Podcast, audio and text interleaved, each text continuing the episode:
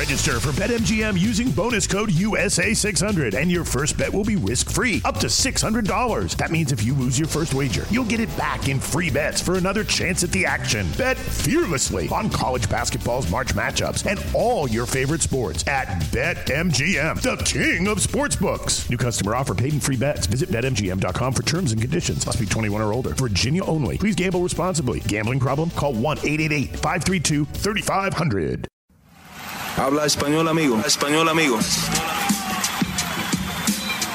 Damas y caballeros, están escuchando Hablemos MMA con Danny Segura. ¿Qué tal mi gente? Bienvenidos a la previa de UFC 254. Mi nombre es Dani Segura y estoy acompañado por Rodrigo del Campo, que me va a ayudar a hablar sobre esta cartelera y, bueno, vamos a analizar todo lo que eh, está por pasar este sábado 24 de octubre en Abu Dhabi, una cartelera muy grande y una cartelera que, que tiene a muchos fans esperando con, con, mucha anticipación. Obviamente la pelea de Habib Nurmagomedov defendiendo su título de las 155 libras contra Justin Gagey, campeón interino. Así que, Rodrigo, muchas gracias por tomar de tu tiempo para hablar conmigo hoy. Y bueno, ¿cómo estás, hermano? Al contrario, Daniel, al contrario, muchas gracias por la invitación. Todo bien desde México y que no se les olvide, ahorita vamos a empezar a hablar del evento estelar, Justin Gaethje Espinosa, porque yo creo que mucha gente no sabe. Justin Gaethje Espinosa, hijo de madre mexicana, su madre originaria de Naco, Sonora, que es donde viene la, familia de ella. La madre se convirtió en ciudadana americana apenas cuando tenía 20 años, una cosa así en la universidad.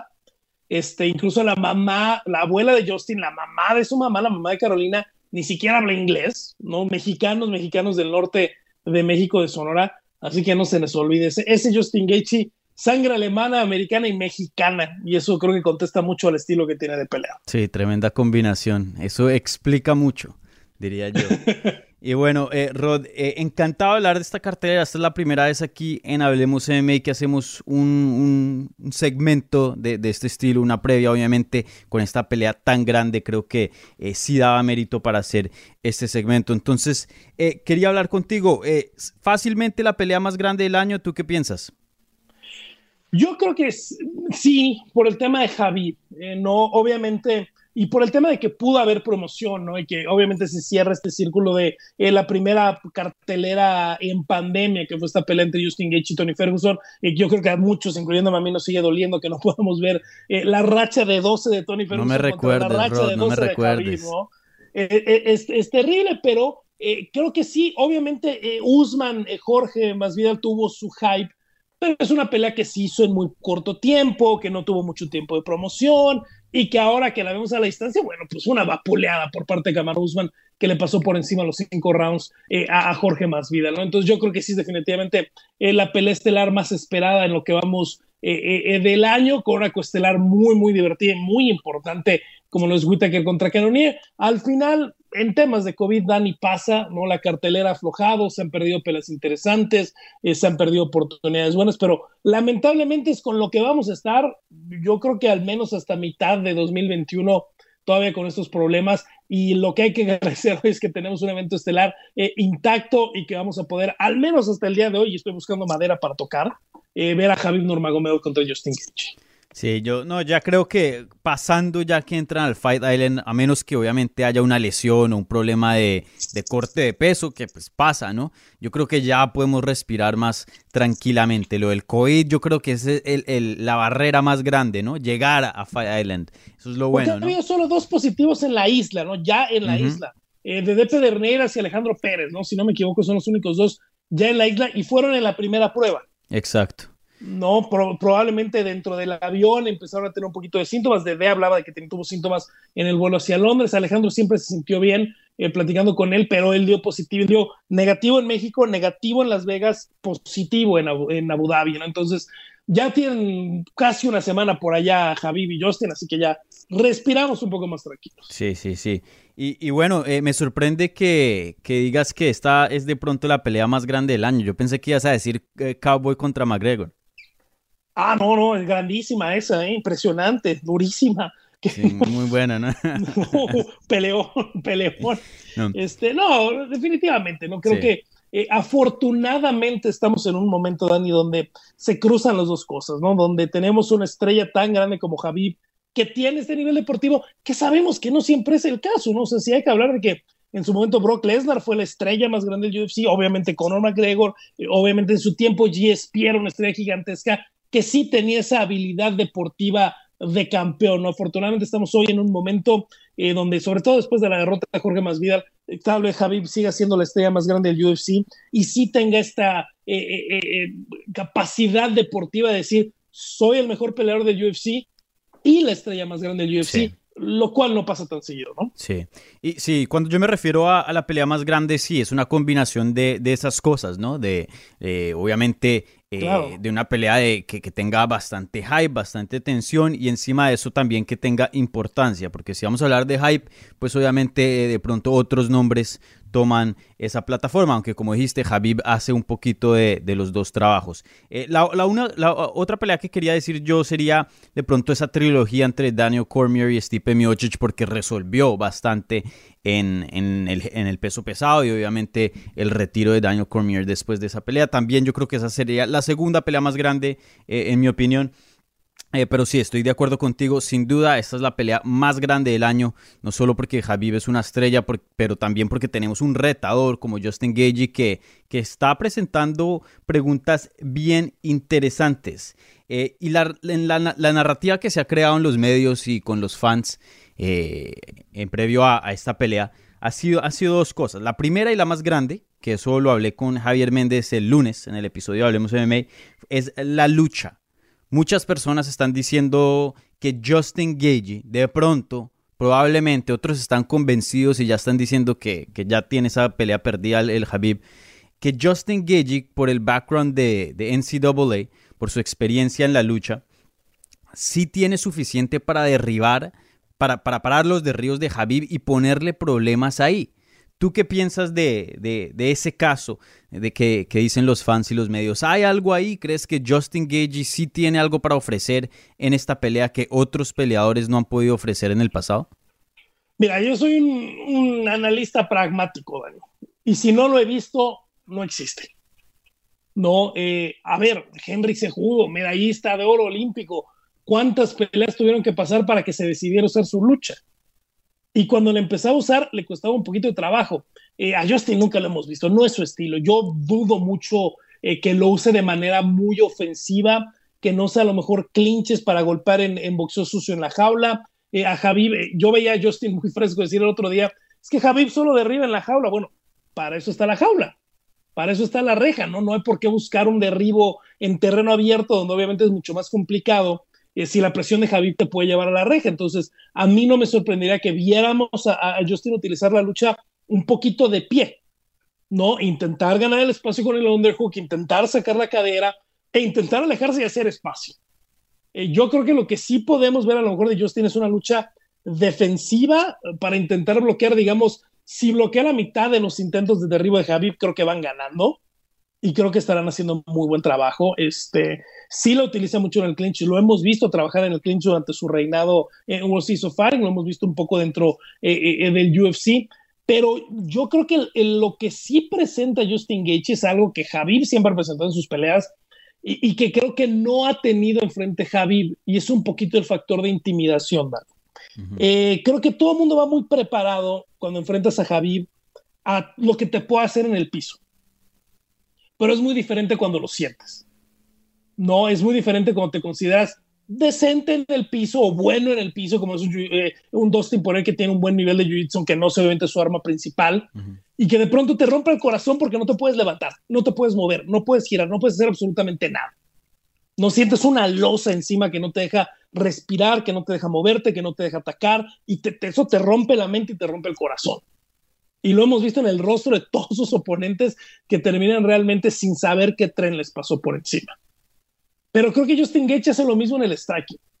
No, yo dudo mucho que alguien le haya pegado tan fuerte a Javier como lo va a conectar Justin. Y eso que ha peleado eh, con gente poderosa, Michael Johnson tiene su pegada, Javier Dos Años tiene su pegada, Edson Barbosa, obviamente Conor McGregor, eh, pero yo lo vi en el rostro de Tony Ferguson. Y lo he visto incluso en el rostro de Dustin y en el rostro de Eddie Álvarez, que saben que tienen que pasar un infierno para poderle ganar a Justin Gage. Sí, ahí, te, voy a, ahí te voy a detener un, eh, un segundo, eh, Rodrigo. De eso vamos a hablar.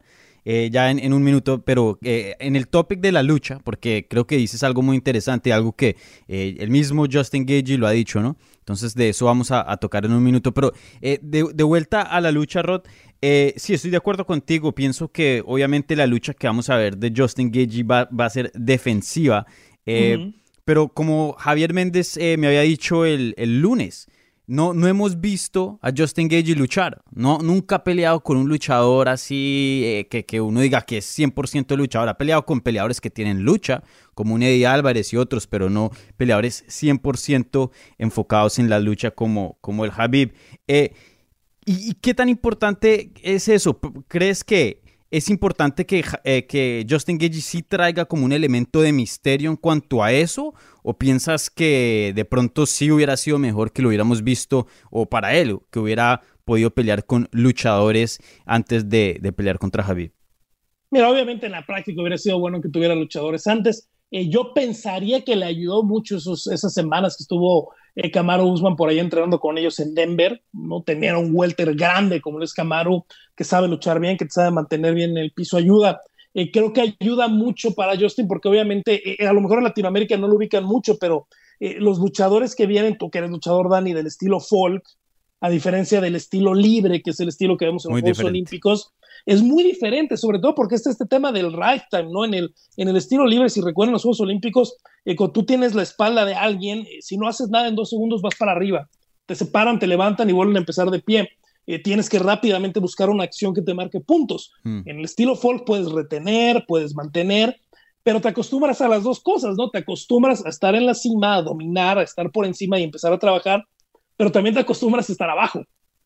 Y creo que eso también le puede ayudar a, Justin en, un momento donde esté en la lona, donde no se desespere, donde sabe que de pronto, bueno, quedan dos minutos y, bueno, voy a tirar estos dos minutos a la basura, porque mi único reto en estos dos minutos es que no me someta.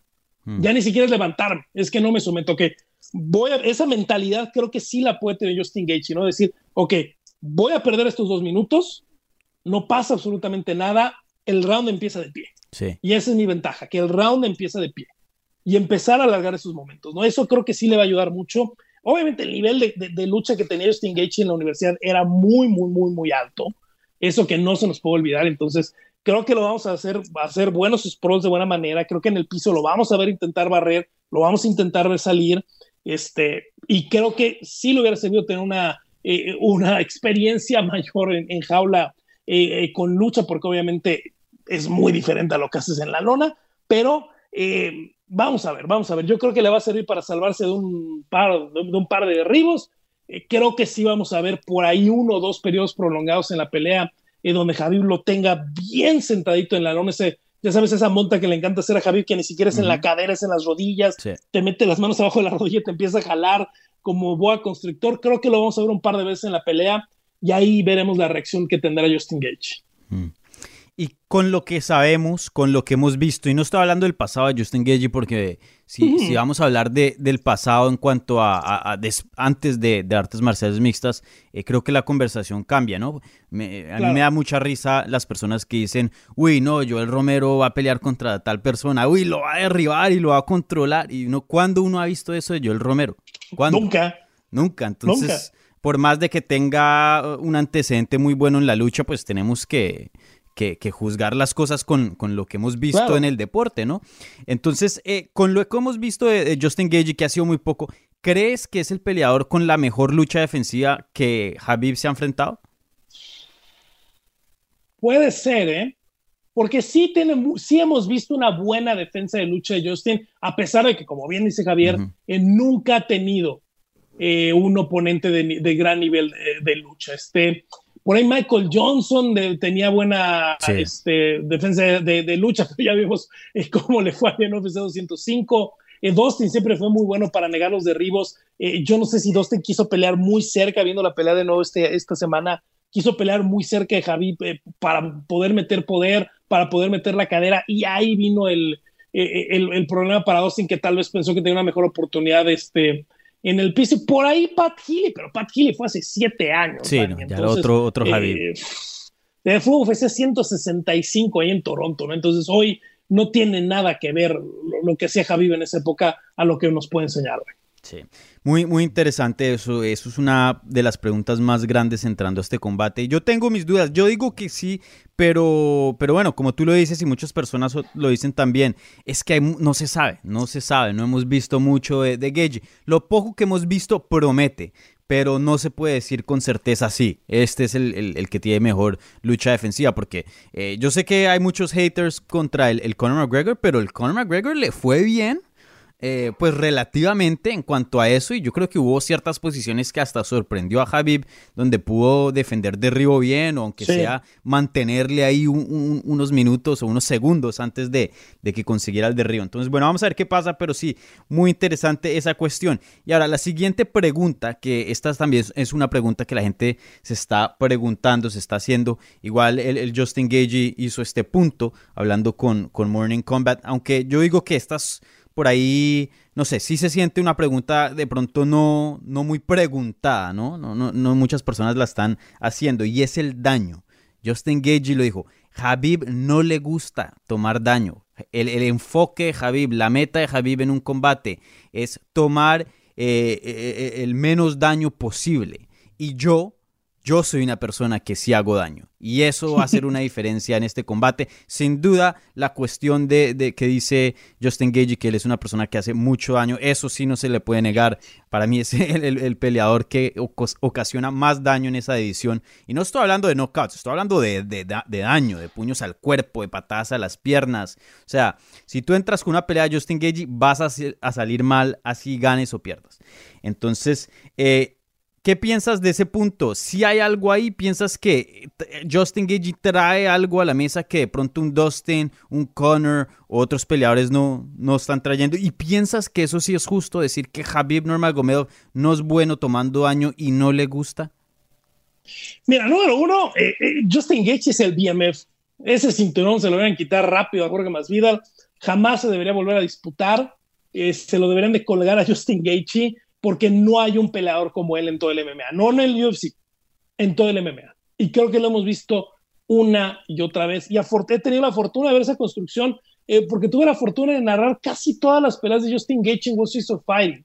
Eh, las dos primeras, la de Jessica Cavalcante y, la de Brian Cobb, no me tocaron, pero ahí en adelante eh, todas tuve el gusto de narrar y empecé a ver esa construcción de este peleador que le encantaba estar de pie a pie, que no le importaba el daño, que después nos enteramos que no veía nada sin lentes y por eso quería pelear tan cerca, que después tenía miedo de, oye, ya, ya, me arreglé los ojos, a lo mejor ese es un problema porque eh, con lentes no voy a querer pelear tan cerca, eh, eh. o voy a ver más y, entonces me va, a quitar un poquito aquí el, el ritmo. Creo que sí tiene toda la razón del mundo, ¿eh? Mm. Tiene toda la razón del mundo. Lo vimos en la pelea contra Tony, ¿no? Este, tú dime, Dani, ¿cuándo habíamos visto a alguien ese pie a pie con Tony Ferguson y salir bien?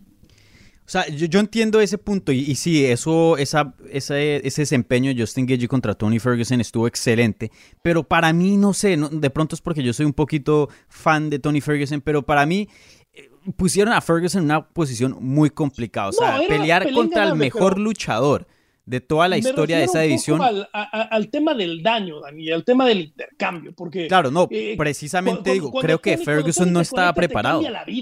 Creo que Ferguson no estaba preparado. Exactamente, Tony no sabía lo que venía. No. Eh, cuando Tony te conecta, te cambia la vida. Y hemos visto a todos ponerse en patines cuando te conecta Tony Ferguson. Y Justin Gaethje se comió todo como si no fuera nada. Mm. No, eh, desafortunadamente, y creo que eso lo hemos visto en las últimas cuatro peleas, y después de la derrota contra él y después de la derrota contra Dustin, eh, ajustó, afinó un poquito su estilo a ya no tomar tanto daño tonto, porque ese es el problema. Eh, que él sentía que podía tomar mucho daño tonto con tal de él dar el daño.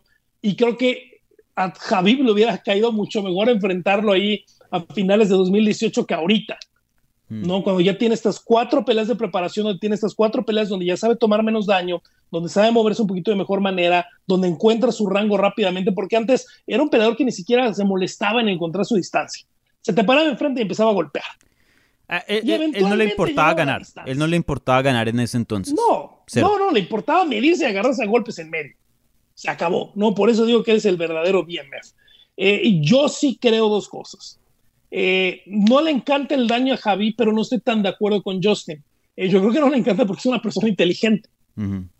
No, no es que no le guste, no es que le duela. No. Sí hemos visto muchos peleadores que no les gusta que les peguen. El ejemplo más claro es Brock Lesnar. Sí, un peleador que no le gustaba que le pegaran. Y así hay varios, ¿eh? Y no lo decimos a lo mejor públicamente, pero tú y yo nos han contado miles de historias de otros peleadores de X peleador que lo hemos visto pelear 50 veces y resulta que no le gusta que le peguen. Hmm. ¿No? Eh, no, yo creo que, que, lo está haciendo, que, que Javier lo hace de una manera inteligente, de una manera de ahorrarse daño en la pelea, de una manera de ahorrarse daño en, el, en, en, su carrera y de llegar al punto que él quiere. Pero lo que sí creo por el otro lado es que Justin Gaethje sí es un transformador de carreras de vida y hmm. de daño y que ni en el gimnasio, ni aunque entres con Caín Velázquez y con Daniel Cormier eh, y con las patadas de Luke Rojo te van a pegar como te va a conectar Justin Gaethje, ¿no? Eh, eh, Eddie Álvarez, Dustin Poirier reaccionaron de muy buena manera, ¿no? Mordieron el protector bucal, fueron al frente y atravesaron las puertas del infierno los dos para poderle ganar a Justin Gaethje en, en, esas peleas tan tan duras. Javi va a llegar un momento en que tenga que hacer lo mismo. Y creo que ahí es donde viene lo bueno. Afortunadamente Javi nunca lo ha tenido que hacer. Sí, estoy 100% Si tiene la mentalidad para hacerlo, si tiene la mentalidad para hacerlo, tiene el cuerpo para hacerlo, porque ¿cuántos peleadores no hemos visto, Dani, que tienen la mentalidad para hacerlo? Ejemplo, Tony Ferguson, ejemplo, eh, Edson Barbosa, pero el cuerpo ya no les da, la quijada ya no les da cuando es momento de morder el protector bucal y ir al frente, el Diego cuerpo Sánchez. ya no les da. Diego Sánchez, y afortunadamente creo que Javier Nurmagomedov se ha cuidado lo suficiente para que si tiene esa mentalidad de cuando reciba el primer golpe fuerte Justin Gaethje y decirse, ok, esto es lo que va a pasar los siguientes 25 minutos. Tiene el cuerpo y tiene la quijada suficientemente bien formadas y bien cuidadas para ir hacia el frente toda la pelea. Sí. Tengo preguntas sobre la mentalidad. Yo, yo sí tengo preguntas y pienso que Justin Gagey trae un punto excelente. Y, no estoy diciendo que, que es un peleador débil mentalmente para nada, es todo lo opuesto. No, no, no, y, en cuanto a lucha, y, si es una pelea de, ¿no? De, todavía estar ahí, no rendirse por el cansancio, porque esa es otra, y, y de ser persistente, eso sí tengo 100% eh, confianza en Javier Nurmagomedov. Pero lo que sí me pregunto es, si la pelea se llega a complicar, si, o sea, si estás dispuesto a pelear con una pierna que, que no la sientas, ¿no? Que si estás dispuesto a pelear con una cortada bien fea, ¿no? No, no sé si Javib tenga eso. No es porque lo estoy cuestionando, simplemente no lo sé. Como dijiste, no, lo hemos visto en esa posición. Sí, no lo hemos visto. Y pienso que ahí sí se pueden eh, aparecer preguntas interesantes si, si Justin Gage le llega a ocasionar ese tipo de daño. Ahí sí vamos a ver qué tan campeón es, es es Habib Nurmagomedov, porque sabemos que es fácil ser campeón cuando todo está yendo bien, pero es difícil eh, sacar eso que John Jones sacó cuando peleó con Alexander Gustafsson la primera vez, ¿no? Eh, eso es lo que define un campeón y vamos a ver si Habib lo, lo tiene. Y bueno, a veces de pronto ni siquiera lo va a necesitar si es que llega a derribar y controlar a, a toda la pelea, ¿no? Porque esa definitivamente es una posibilidad. Sí, bueno, nos puede callar la boca completamente a todos, ¿no? Y, y tenerlo en la lona a los 25 minutos y que no haga nada absolutamente. Eh, Justin, a tu punto, eh, habrá perdido esas dos peleas Justin, ¿no? La de Eddie Álvarez y la de Austin Poirier, eh, pero sabemos que ese gen lo tiene Justin Gaethje, ¿no? Sí. De que cuando todo está en tu contra, cuando la pelea está perdida, cuando estás dañado, cortado, golpeado, dolorido, no sientes las manos, no sientes la cabeza, no sientes las piernas, es de esos desgraciados que muere el protector bucal, se levanta del banquillo, suena la campana y va al frente y vuelve a presionar los cinco minutos, no sabes de dónde saque ese espíritu, no sabes de dónde saque ese corazón, mm. y ese gen, muy poquitos peleadores lo tienen, y espero, espero que la gente sepa, eh, obviamente lo especial que es Javier Nurmagomedov, pero también lo especial que es Justin sí. como peleador, ¿eh? porque esas cualidades que le vemos es complicadísimo que un peleador las tenga todas, ¿eh? Sí, definitivamente. Y sí, yo también tuve la fortuna cuando empecé a, cubrir las artes marciales mixtas. Yo fui a muchos eventos de, de World Series of Fighting y, tuve el placer de ver eh, a Justin Gage ganar el título de las 155 libras en, en World Series of Fighting y vi muchas de, sus otras peleas en vivo. Y pues bueno, en ese entonces no sabía, eh, bueno, sabía que era especial, obviamente, pero no sabía que, que se iba a pues volver eh, el peleador que estamos viendo hoy día. Y bueno, eh, para mí esas son las dos preguntas. ¿Tiene Justin Gagey la lucha suficientemente buena y desarrollada en las artes marciales mixtas para defender los derribes de Habib Nurmagomedov o, o por lo menos defender lo suficiente para mantener la pelea en pie y hacer un poco del juego? Y la otra pregunta es esa, ¿tiene Habib Nurmagomedov esa mentalidad de Justin de decir tengo que dejar parte de mí en ese octágono porque esta pelea va a ser dura y no hay de otra? Esas son mis dos preguntas. ¿Tiene, tiene la mentalidad Habib y tiene la lucha Justin Gagey? Eh, ¿Hay algo más que falta en este combate que de pronto mira, creo que eh, este no estamos nivel, hablando? Dani, lo que necesitan son crearse oportunidades. No, no estamos hablando de que Justin tenga que defender los derribos 25 minutos, ni estamos hablando de que tenga que salirse de los intercambios Habib Nurmagomedov 25 minutos. Mm. Necesita, estamos hablando de ventanas, estamos hablando de que cre se creen una oportunidad. ¿Cómo se puede crear una oportunidad Justin? Eh, defendiéndose la mitad de los intentos de Habib. Donde tenga sus intercambios, esas separaciones, donde esté en corto, en corto espacio, donde pueda tirar sus codos, donde pueda meter su clinch, donde pueda meter su volado, el jab ese tan firme que tiene, ese jab que te pega en el puente de la nariz, en el centro de los ojos, que te sangra la nariz, que te lloran los ojos. Crearse esas pequeñas oportunidades, ojo, porque a veces veo mucho al aficionado decir, este, no, no va a poder luchar. No necesita luchar de los 25 minutos a Javi. Necesita defenderse 5 o 10 minutos y crear su oportunidad. Y Javi del otro lado lo mismo. No necesita intercambiar con Justin los 25 minutos. Mm. No necesita intercambiar 5, 8, 10 minutos donde se tenga la oportunidad de implementar su juego en esos Claro. espacios, ¿no? Sí. Sí, uno, con tal de. De hecho, sí, sí Justin Gagey no, no derriba ni un. Que digo, no detiene ni un solo derribe, pero sí se mantiene a salvo en el piso y no lo someten. Fácilmente, si llega a la distancia, va a tener garantizado cinco oportunidades de noquear a Habib Nurmagomedov. Y eso es cada vez Claro. que el round empieza eh, en pie. Entonces, vamos a ver si definitivamente una pelea muy interesante. Sí o no, Justin Gagey es el rival más duro y la amenaza más grande que Habib ha tenido en su carrera. Eh, para mí sí. Y más viendo, más viendo, hay que recordar un poquito el, el- el camino, Dani. Eh, Camacho Loruz, Gleison Chivao, Tiago Tavares, Abel Trujillo, Pat Healy, Rafael Dos Años, Dario Forcher, Michael Johnson, Edson Barbosa, Ala Yaquinta, Conor McGregor, Dustin Poirier. Para mí las dos pruebas más difíciles por el momento, sobre todo por el momento en el que los enfrentó, son Dustin y Justin, sin lugar a dudas para mí. Sí. Sí, estoy de acuerdo. Definitivamente eh, el- ese récord, o sea, es muy bueno, obviamente, pero Justin Gagey, o sea, si se compara con los otros oponentes en cuanto al eh, el estilo de esta pelea, eh, tiene cosas que los otros oponentes eh, simplemente no han traído a la mesa.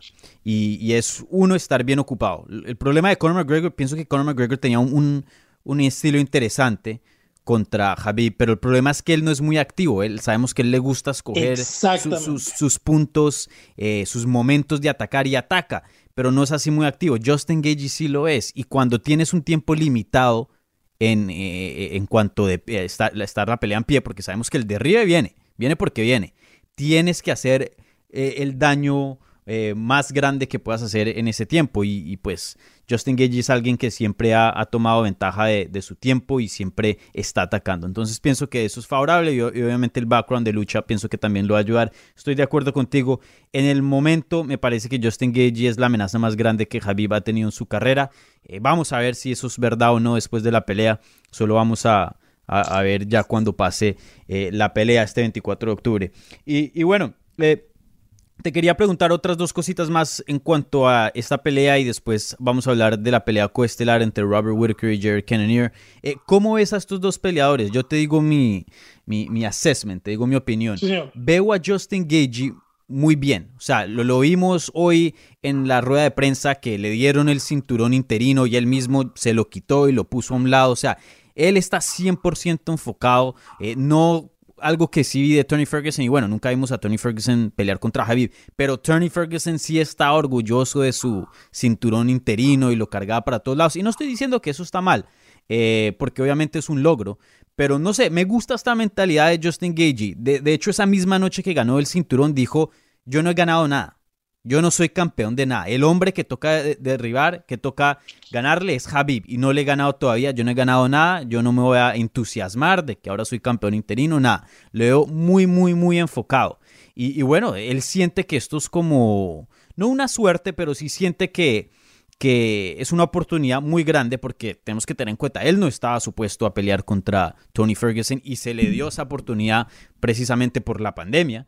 Y, bueno, él piensa que esto es como, sí, como que tiene que, disfrutar y, hacer este momento, eh, pues, lo mejor que pueda, porque pues sabe, que es una oportunidad que, no viene muy a menudo. Y a Javib Nurmagomedov lo noto molesto.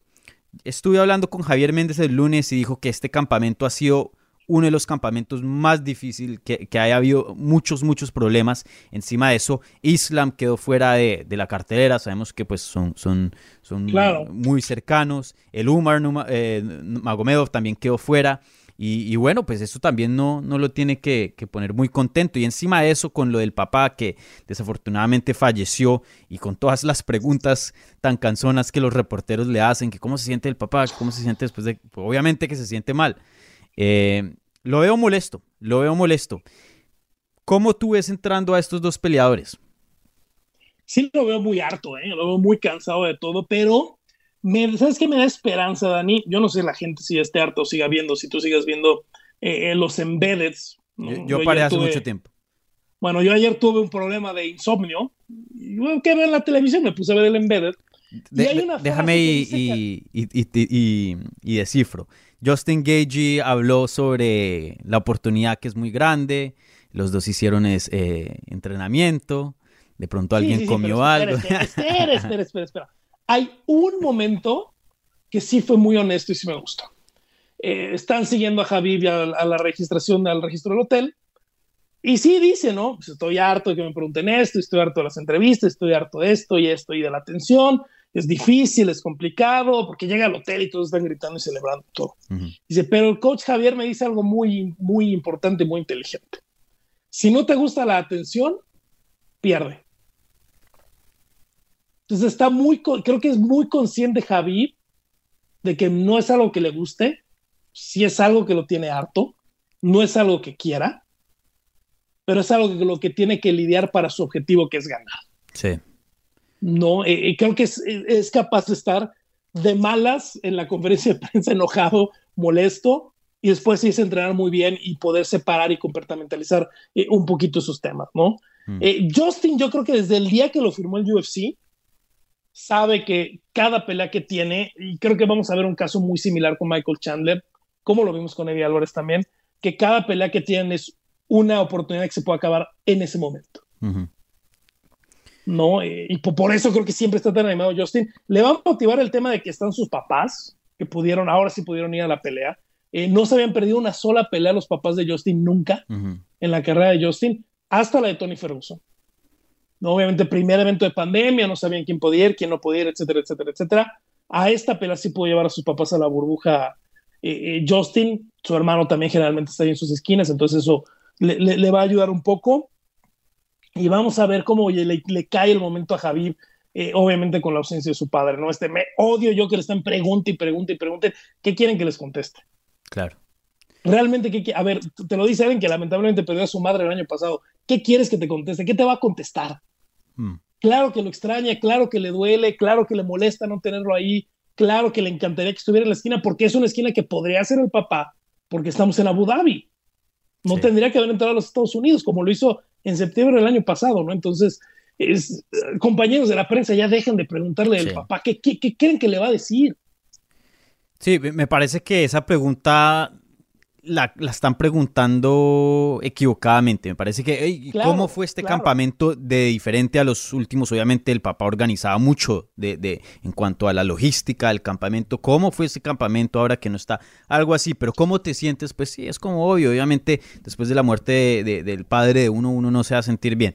Eh, pero bueno, eh, creo que ya pasaron esas preguntas. Eso fue mucho al comienzo en la rueda de prensa. Si no estoy mal, no hubo ninguna de eso. Eh, entonces, bueno, esperemos ya que lo dejen en paz porque sí me imagino que eh, debe ser muy, muy frustrante escuchar esas preguntas eh, a cada rato. Entonces, bueno, para terminar, predicción oficial, ¿tú quién, ¿tú quién crees que va a ganar en UFC 254? Yo sí soy de los que no. Los fans, vas a decir. Van a ganar los fans. ganamos todos, Dani.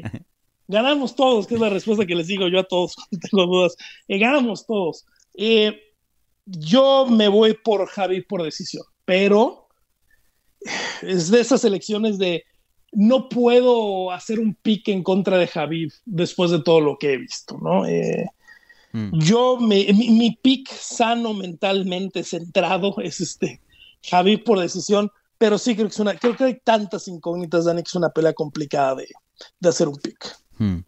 Sabes que yo, yo, tenía esa mentalidad, yo estaba muy indeciso en cuanto a, quién escoger. Me iba más o menos por Javi, pero algo me decía Justin puede sorprender y, hacer algo acá. Pero sabes que hablando con, con Javier, de pronto estos, no sé, de pronto me influenció el Javi Méndez, el jefecito. Javier te tranquiliza siempre cuando te hablas de peleadores, ¿eh? Pero pero él dijo algo muy interesante y, me dijo algo así más o menos, no estoy, estoy parafraseando aquí, pero me dijo algo así como, Habib Nurmagomedov en todas sus peleas ha peleado con personas que no quieren ser derribados.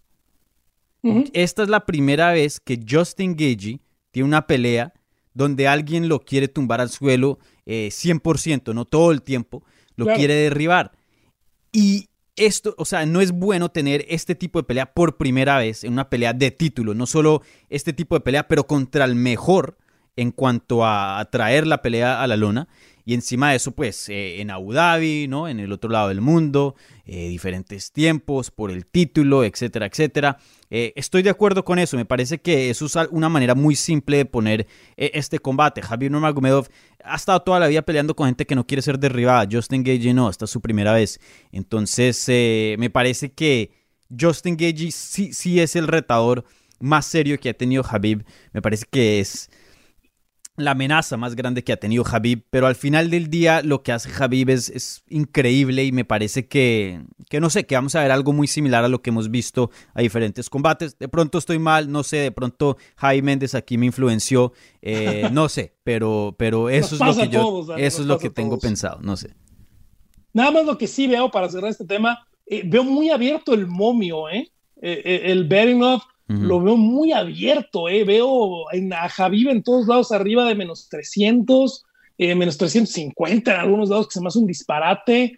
Eh, si les gusta la apostada por ahí, puede ser un buen underdog Justin, ¿eh? porque está muy abierto el momio. Eh, está en más 275, más 300 en algunos lugares, que se me hace demasiado exagerado, ¿no? y veremos cómo se va moviendo en los últimos días, en los siguientes días el momio, pero sí se me hace más exagerado, se muy exagerado. Yo creo que es una pelea mucho más cerrada de lo que la gente y, los, los books están poniendo ahorita ahí en la mesa. Hmm, sí, vamos a ver, definitivamente una pelea muy interesante, la pelea más grande del año, así que no se lo pierdan este sábado, el 24 de octubre, en UFC 254, una pelea muy, muy buena. Entonces ahora, hablemos sobre el evento coestelar, una pelea que eh, desafortunadamente no se está hablando mucho, obviamente, por el evento estelar siendo tan grande. Y, bueno, pero de todas maneras no deja de ser una pelea muy grande, una pelea muy emocionante y una pelea que no solo es emocionante, pero también significa bastante para las 185 libras. El ex campeón Robert Whitaker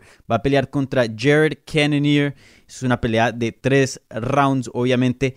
Y, y bueno, una pelea muy buena que me gusta bastante. Eh, Digo desafortunadamente eh, que, está, no, está teniendo mucha atención. Obviamente sabemos que la, pelea estelar es muy grande, por eso es que no, no se está hablando mucho de esta pelea.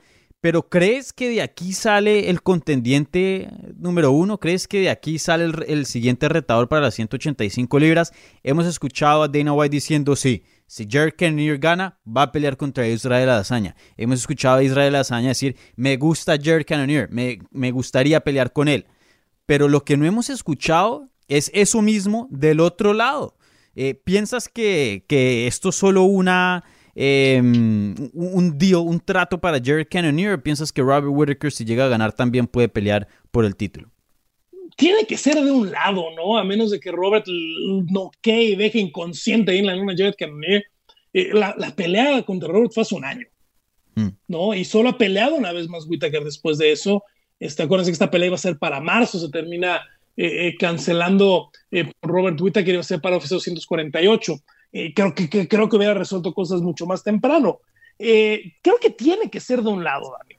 No a menos de que Whittaker haga algo imposible, a menos de que gane Whittaker y, y, de pronto no haya otro retador. Israel obviamente le encanta pelear seguido, quiere pelear lo más rápido posible.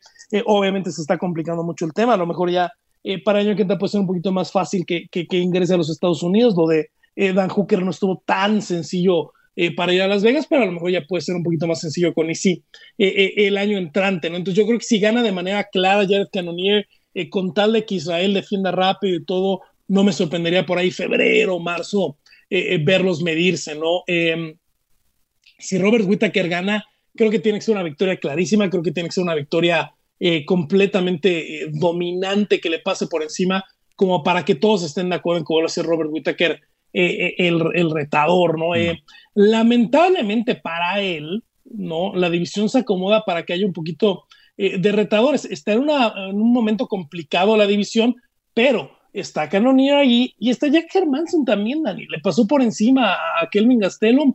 Jack Hermanson puede ser un retador también pronto, entonces creo que hay opciones, ¿no? Para Adesanya que no involucren a, Robert Whittaker en caso de que llegara a ganar el australiano, pero también veremos, ¿no? Si por ahí puede hacer algo interesante contra eh, eh, Jared Cannonier, que a ver, o sea, en las 185 libras, por mucho la pelea más complicada que va a tener Jared Cannonier es esta, ¿no? Nada en contra de David Branch, nada en contra de, de lo que queda de Anderson Silva 2019 o de Jack Hermanson, que, este, que tiene muy buen piso, pero que de pronto el poder no se le da. Eh, Robert Whittaker es el oponente mucho más completo, más inteligente y, yo creo que más metódico que ha enfrentado Jared Cannonier, ¿no? De pronto puede entrar Jared Cannonier y noquearlo en 10 segundos, ¿no? Pero eh, sí es el oponente más complicado que ha enfrentado Jared Cannonier. Sí, una pelea muy interesante y, y no, no me gusta eso que esto solo se esté aplicando para, para Jared Cannonier, si estoy siendo honesto contigo. La verdad, me, me, o sea, la pelea, yo sé que la pelea entre Adesanya y Robert Whittaker fue apenas hace un año, pero me pareció que tuvo muy buen desempeño contra Darren Till. Me parecieron muy válidos esas, esos comentarios que él dijo que ya no quería ser campeón, que no quería pelear más, que de pronto se retira, que ya estaba cansado. Hemos visto esa misma presión caerle a Rose Namajunas, a George St. Pierre, si no se acuerdan. De hecho, se fue el deporte precisamente por eso. Salió corriendo. Y, bueno, y a muchos otros le ha pasado igual. Y me parece que ahora sí estamos viendo un Robert Whitaker distinto, un Robert Whitaker eh, que está disfrutando este proceso, que le gusta su trabajo de peleador. Y no pienso que esa, esa sea obviamente sola la diferencia y, la razón por qué Israel Adesanya le ganó cuando pelearon, pero sí me parece que influencia bastante, ¿no? Hemos visto peleadores sin motivación perder y, sabemos qué tanto eso influye en, el juego. Eh, me gustaría, ¿sabes qué me gustaría ver una revancha entre Whitaker y Adesanya? ¿Estoy loco? A mí también, no, no, a mí también me gustaría, ¿no? A lo mejor no es, no siento yo, tú sientes que, que, que, que, podría ser ahorita, yo siento que todavía no es el momento, pero a mí me encantaría, ¿no? Que no sea una función de estadio, toda la presión la tenga Robert Whittaker, etcétera, etcétera, pero pues sí es parte del ser campeón, ¿no? esa noche en el estadio, enfrente de tantas personas, el que manejó bien la presión fue de Sanya y no, no Whittaker, ¿no? Sí. Sí, y, no sé, pero para mí, o sea, hemos eh, visto muchas revanchas inmediatas de campeones. E, en esta sería Robert Whittaker le ganó a Darren Till y ganarle a Jared Cannonier me parece que con dos sería suficiente, pero vamos a ver qué pasa. Y, bueno, no solo eso porque me gustaría ver la revancha, pero si no es Robert Whittaker, si llegara a ganar, entonces ¿quién es? Porque está Robert Whittaker número uno, Jared Cannonier número dos. Estoy hablando de los rankings oficiales del UFC. Paulo Costa 3, que ya no creo que pelee eh, contra Dazaña en, ningún tiempo cercano. Jack Paulo quién? Exacto. Jack Hermanson eh, de cuarto, que sí le ganó muy bien a, al Kelvin Gastelum, pero de todas maneras, pues no hace mucho perdió contra Jared Cannonier. Y no sé, de todas maneras, el Jack Hermanson, no tengo nada en contra de, de Hermanson, pero no me convence mucho. Quinto, eh, Joel Romero, pues que obviamente no hace mucho, de hecho a principios de este año perdió contra Dazaña, o bueno, perdió más o menos, no sé. Eh, Darren Till, y bueno, y ahí sí ya se empiezan otros nombres que ni, ni, de hablar del título. Derek Bronson, Kelvin Gastelum, Chris Wildman, Uriah Hall, no sé.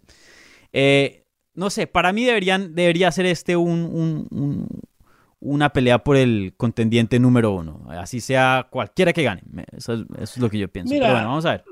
Anderson Silva perdió, peleó contra Patrick Coté, peleó contra eh, Leites, peleó contra Demian Maya. Eso es verdad. Que no te sorprenda nada si Germanson le gana en diciembre a Darrentil, que Germanson es el siguiente retador de Desania.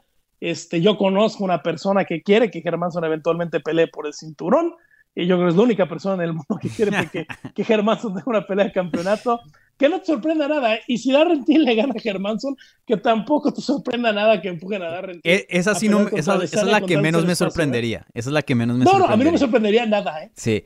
No, y precisamente digo eso, en esos tiempos pienso que tienes un punto válido que sí, que el Tales Leitis, que el Patrick Cote y muchos otros nombres ahí, pero esos eran tiempos diferentes. Creo que ahora UFC está eh, más empeñado en hacer estas, no super peleas, pero pues peleas que vendan, ¿no? Eh, no respetan tanto los rankings y les importa más poner nombres bien grandes en peleas de título. Entonces vamos a ver qué pasa ahí, pero de todas maneras una pelea muy grande en las 185 libras, vamos a ver qué se define ahí. Como dijiste, si Robert Whitaker llega a tener un knockout excelente y de, de pronto, no sé, se, algo le pique y, y se le meta al demonio y si hace un call out o algo así por el estilo y se pone bien bravo, quién sabe de pronto sí, sí, Robert Whitaker tiene ahí esperanza de pelear por el título. Eh, ¿Cómo es esta pelea y quién piensas que va a ganar en este combate? Mi predicción rápida, personal y sin base en el análisis técnico es que ojalá gane Robert Whitaker rápidamente, sencillamente, claramente. Honestamente, este, no tengo nada en contra de, de Jared Cannonier como persona y mi opinión no refleja la opinión de Claro Sports, MMA Junkie, USA Today o Gannett Publishing este, lo menos que hablemos de Jared Cannonier para un servidor mejor. Vamos. soy muy honesto. Sí. Eh, yo pienso que va a ganar Robert Whitaker. Yo pienso que va a ganar Robert Whitaker. Me parece un peleador más inteligente. Me parece un peleador que. Eh, no sé, me parece un peleador más calculado y, y que ofrece más que Jared Cannonier. Pienso que en cuanto a al atletismo y, de pronto el, poder de knockout. Jared Cannonier de pronto tiene una ventaja ahí, pero eh, técnicamente pienso que Robert Whitaker va a ganar. Y bueno, él es un huge fan, él es un fan de, Fallout y a mí me encanta esa series, entonces eh, yo soy, tengo que favorecerle ahí. Te voy a decir una cosa, el, problema en el MMA a veces es, eh, sobre todo ya del peso mediano en adelante, el peso medio en adelante, 185 libras en adelante, el guante de 4 onzas no tiene palabra. Entonces, ya son, ya son divisiones donde de pronto el mejor atleta gana eh, simplemente porque tiene mejor poder, aunque no sea un mejor peleador. Hmm. Creo que de vuelta hacia abajo todavía se empareja un poquito más las cosas. Creo que aquí le favorece mucho a, a, a que sabe encontrar su poder, sabe encontrar su espacio, sabe conectarte fuerte y el guante de 4 onzas de 185 para arriba ya es un mazo en la cabeza, ¿no? Entonces, ahí, puede ser una, una vía para victoria Jared Cannonier. Yo también espero que gane Robert Whittaker. Bueno, y Jared Cannonier llegó a pelear en el peso pesado, ¿no? Y en el peso semi, semi completo también. Mira, eh, y, y, sí trae ese poder, sí trae ese poder. Claro. Quitemos la derrota del peso completo porque no tenía nada que hacer peleando contra Sean Jordan, Jared Cannonier. Eh, al final, las tres derrotas que tiene Dani son contra tres de los mejores peleadores que hemos visto en las 205 libras, cuando estaba en el peso semicompleto, ¿no? Teixeira, Blachowicz, ahora campeón, y, Dominic Reyes. Entonces, e, es alguien que bien puede ser ese peleador, ¿no? Que llega a la élite, a los mejores cinco de donde está, y le falta ese poquito, ese pequeñito para poder destacarse ahí arriba, ¿no? Sí, sí. Bueno, vamos a ver qué pasa ahí. Definitivamente eh, una pelea muy interesante que, como dije, va a resolver mucho en las 185 libras. Yo creo que dependiendo del resultado, de pronto esto va a definir si Adesanya sube o no a las 205 libras. Entonces vamos a ver qué pasa ahí. Bueno, eh, yo creo que esas son las dos peleas, obviamente, la estelar, coestelar, las más grandes de la cartelera. Como dijo Rod, eh, desafortunadamente esta cartelera perdió bastantes combates muy interesantes, como el de Islam Makachev contra eh, Rafael Dos Anjos, el debut. No me recuerdes. Sí, el, debut de Umar Magomedov que Javier Méndez me ha estado molestando como un año que Umar, Umar, Umar, este va a ser campeón, este va a ser campeón. Y yo estaba esperando ese debut y, pues preciso cae esto, le dio un staff infection, se tuvo que salir del combate, pero bueno, Javi dijo que está bien, que solo es una cuestión de, semanas y, bueno, lo vamos a ver en el futuro. Entonces sí, y bueno, también la de Lauren Murphy contra Cynthia Calvillo, esa era una pelea muy grande para las 125 libras del peso femenil. Y, bueno, eh, esas yo creo que pues le añadía mucho a esta cartelera. Ahora mismo, pues hay otros combates también buenos, pero eh, obviamente ha perdido algo de pesito. Eh, rápidamente, Rod, dame uno o dos combates que, te estén interesando, que no sean los dos principales. Muy tempranito en la cartelera, Joel Álvarez enfrentando a Alexander Yakovlev. Ahí está ya la entrevista de Dani con eh, Joel Álvarez para que le echen un oído al fenómeno que perdió su primera pelea contra alguien complicadísimo que a mí me tocó narrar ayer en Buen Challenge de Aminish Magulov eh, pero que viene de dos peleas muy buenas, de dos finalizaciones, eh, mandó al retiro a Joe Duffy con esa guillotina el mes de julio. Eh, es un peleador complicado, no es para nada un, hueso fácil, pero creo que después de ver la actuación, las actuaciones que tiene en el UFC Yakovlev, creo que Joel Álvarez es una pelea muy manejable y una pelea donde también puede lucir y también puede someter. la otra, Casey Kenny, yo sé que todavía seguimos con el tema de que si le ganó, perdió contra Ray Borg y todos piensan que perdió contra Ray Borg, este, el resultado al final ahí está, al final del día está 4-1, eh, a lo mejor no estaba listo para enfrentar a Merav, que es un peleador, es súper underrated dentro del UFC, sí. Merav eh, a lo mejor no estaba todavía en febrero de este año para pelear contra Merav, eh, pero que pueda, imagínate tener un año, Dani, 1-4, 3-1, ganándole a Luis Molca, a Haley Alateng y a Nathaniel Wood en una pelea de 140 pactado, quiso una pelea rápido, lo mantuvieron ahí en la isla y se pudo llevar esta pelea contra eh, Nathaniel Wood, que viene de ganar de manera muy sólida, aunque creo que no tan espectacular y ya perdiendo un poquito del hype, Dani, a John Sexy Castañeda. Eh. Creo que después de la pelea contra Dodson le está costando trabajo a Nathaniel. Así que me gusta mucho este duelo, ¿no? Si Nathaniel puede volver a agarrar ese shine que tenía, o si lo puedo utilizar de plataforma Casey Kenny para ligar su tercera victoria en fila dentro del UFC. Sí, definitivamente este es un momento muy importante para Nathaniel Wood. Eh, el, nombre de él, ¿no? El, apodo es el prospecto.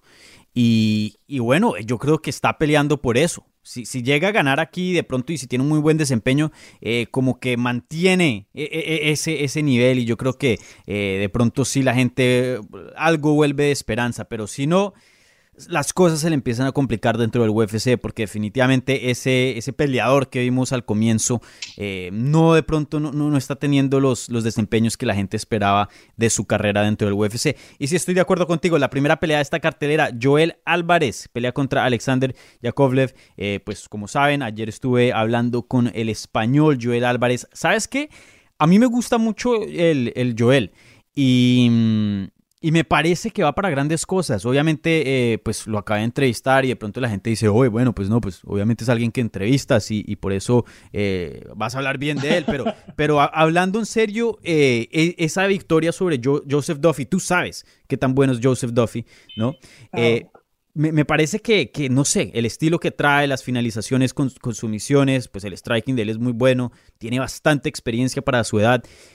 puede hacer grandes cosas en esa edición, me parece que sí. Sí, a mí la verdad es que era muy complicado ese debut contra Damir Ismagulov. Yo sé mm. que mucha gente en América a lo mejor no lo conoce. Eh, yo tengo, tengo la fortuna de que narramos muchos años en Buen Challenge allá en, Claro Sports y vimos todo ese recorrido que tuvo eh, para el campeonato de Damir Ismagulov. Para mí, el, el, el, de Kazajistán es uno de los mejores peleadores de Europa. A lo mejor no es el más lucidor o el que más finaliza, eh, pero Damir, de todo este deal de M1 con UFC, yo creo que es el más sólido y el que carrera más larga va a tener. No sé si le alcance para ser campeón, pero yo creo que es el más sólido de todos los que han llegado, aunque ha habido hay tres, cuatro eh, muy, muy buenos y tres, cuatro muy, muy malos, ¿no? Era una pelea muy complicada para Joel en ese momento de su mm. carrera, creo que se ha estabilizado muy bien y brilla mucho. Para mí es un peleador muy bueno, encuentra rápido sus sumisiones, encuentra rápido sus posiciones ventajosas.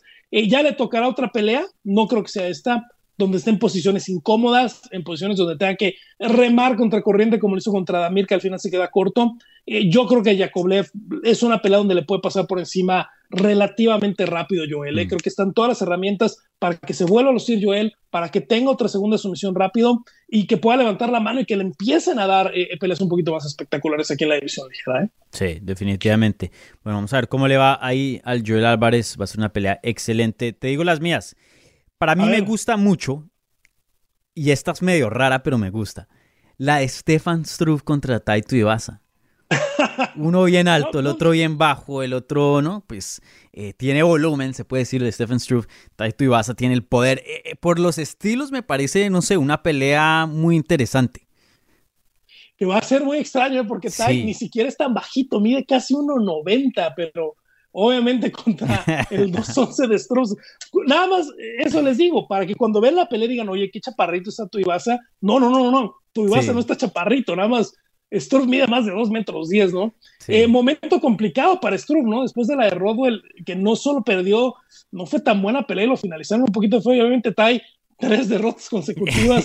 si no endereza aquí contra Struve, ya no sé qué estamos, a qué estamos jugando, Dani.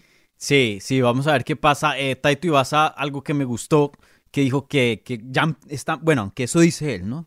Quién sabe si uno le cree o no, que ya está empezando a coger la carrera en serio. Y bueno, fue a AK, ¿no? Al principios de este año, eh, para entrenar allá y más o menos tener otros estilos para probarlo. Y, comentó que sí, que él de pronto estaba teniendo mucha diversión y no estaba cogiendo todo más, serio. Y pues se, nota, ¿no? Cada evento estaba haciendo un shui. Sí, ¿no? Entonces yo creo que no más que le baje a los shuis y ya, ya empieza a, a ver otro, otro, otra versión de, sí mismo. Entonces vamos a ver qué pasa, pero eh, por estilos me parece una pelea muy, muy interesante y bueno, los pesos pesados siempre trae algo de emoción porque cualquier cosa puede pasar, ¿no? Y, bueno, no solo eso, pero Struve también tiene muy buen jiu-jitsu, tenemos que, darle crédito por eso y Taito Ibasa ha sido víctima del jiu-jitsu, entonces pienso que, que es una pelea muy competitiva y, y, cualquiera puede ganar y eso para mí siempre es interesante. Peleas competitivas siempre son buenas. Y, bueno, la otra también en peso pesado, Alexander Volkov contra Walt Harris. Te tengo que admitir, ¿sabes que yo soy fan de Volkov? Lo llevo siguiendo desde Bellator. Mm. No sabía. Sí, es un peleador muy, muy random, ¿no? Eh, pero yo lo empecé a, a, cubrir desde Bellator, porque él fue campeón de Bellator. Y, y, fue, creo que hubo un evento en la Florida y ese fue mi primer evento que fui así como de los grandes, más o menos. Había ido a otros locales, ese fue como el evento, bueno, esto es ya Velator, ¿no? Y, él estaba peleando esa noche contra un brasilero, no me acuerdo con quién. Pero, pero sí, esos peleadores que uno empieza a cubrir de, de, de, de temprano y, y, terminan en el Yo UFC siempre... ¿Contra quién peleó, eh? ¿Contra, contra Vinicius Queiroz. Exacto, sí, era, era del Team Noguera, si no estoy mal. Sí, sí, sí, sí. exactamente. Entonces, bueno, y también otro peleador extremadamente alto, me parece un peleador con muy buena técnica, de pronto no es el más veloz, no tiene eh, el poder más grande de esa división, pero en cuanto a técnica, me parece uno de los mejores peleadores de, esa división, en mi opinión. De acuerdo. Entonces, bueno, esa pelea... Mm.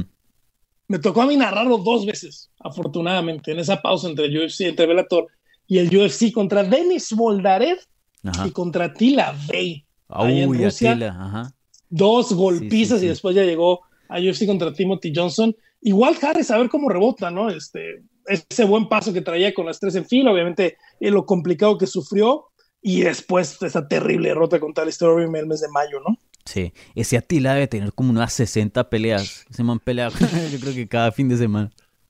Sí, yo, nada más me voy a quitar la duda y voy a revisar, ¿eh? porque yo pienso que sí, a ver, Atila Bate, no, fíjate que no, ¿eh? Tiene 38. Ok. No, sí, 42, 44 tiene ya. Va bastante. Ahí va. muchos no, llegan, muchos no llegan a 30. No, no, no, no, 44 es de respetarse. ¿eh? Sí. Sí, definitivamente. Entonces, sí, esas son las dos peleas que, tengo aquí como en el, ojo, pero pues sí, hay otras peleas, también como Rod dijo, otras peleas muy buenas. Eh, entonces, yo creo que la cartelera no tiene así muchos nombres después de el, el, del, evento estelar y el evento coestelar, pero sí hay, peleas competitivas y peleas buenas. Entonces, vamos a ver qué pasa. Bueno, Rodrigo, muchísimas gracias por acompañarme en este previo de UFC 254. Como siempre, pueden seguir en, a Rodrigo en Twitter en arroba Rod del Campo. Me pueden seguir a mí en arroba Dani Segura TV. Muchísimas gracias por escuchar esta edición eh, nueva que les traemos aquí en Hablemos MMA. Espero tener más previos a, eventos así grandes en el futuro. Y, bueno, Rod, eh, como dije, muchísimas gracias. Disfruta las peleas este fin de semana y nos hablamos pronto, ¿vale? Tempranito las peleas, eh, ojo, 10 de la mañana en México. Si están en México escuchándonos, 10 de la mañana, 11 de la mañana del este, la primera pelea del sábado. ¿eh? Sí, definitivamente. Bueno, Rod, ahí nos estamos hablando. Muchísimas gracias. Y como les dije, eh, regresamos el lunes en Hablemos MMA, episodio normalito. Así que eh, suscríbanse, cuéntenle a sus amigos sobre este programa y ahí nos estaremos hablando. Chao.